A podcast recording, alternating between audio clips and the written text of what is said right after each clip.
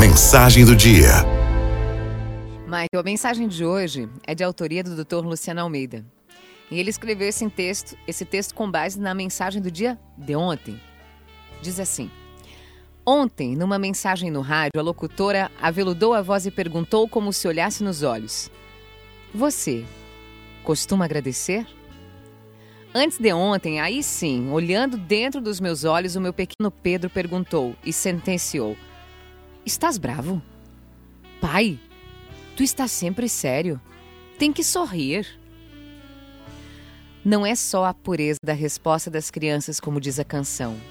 É a inteligência para ver a vida e as coisas simples e genuinamente. E para entender o essencial. De modo que eu te pergunto: além de agradecer, tu costumas viver? Viver de verdade? Viver intensamente? Viver levemente? Viver bem assim, vivamente?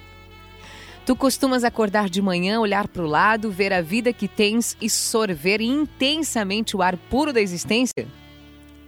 Tu estás saboreando a vida ou perdido na correria do tempo?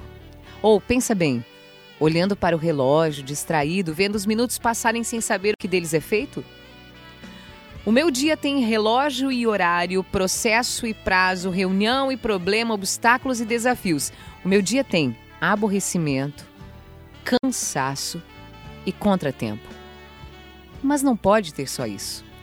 Tem que ter mais sorrisos leves e abobados. Tem de ter brincadeira no chão da sala, jogo de bola de pés descalços na grama do quintal.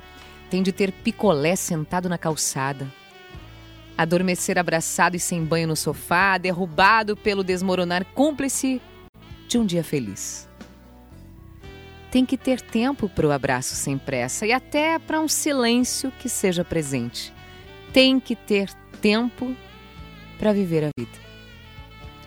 Na vida, por mais desafiadora que seja a vida, a gente tem razão de sobra para ser grato. Mas o melhor jeito de ser grato não seria justa, precisa e intensamente viver? Fazer jus aos dons e aos recebidos, sejam eles gratuitos ou pagos. Entender que os percalços, os obstáculos e os tropicões fazem parte do crescimento, pertencem ao caminho, mas que não se deve caminhar só correndo para chegar ao fim da linha, como quem busca o pote de ouro no final do arco-íris. Tem de se caminhar brilhando os olhos para a paisagem descoberta a cada passo.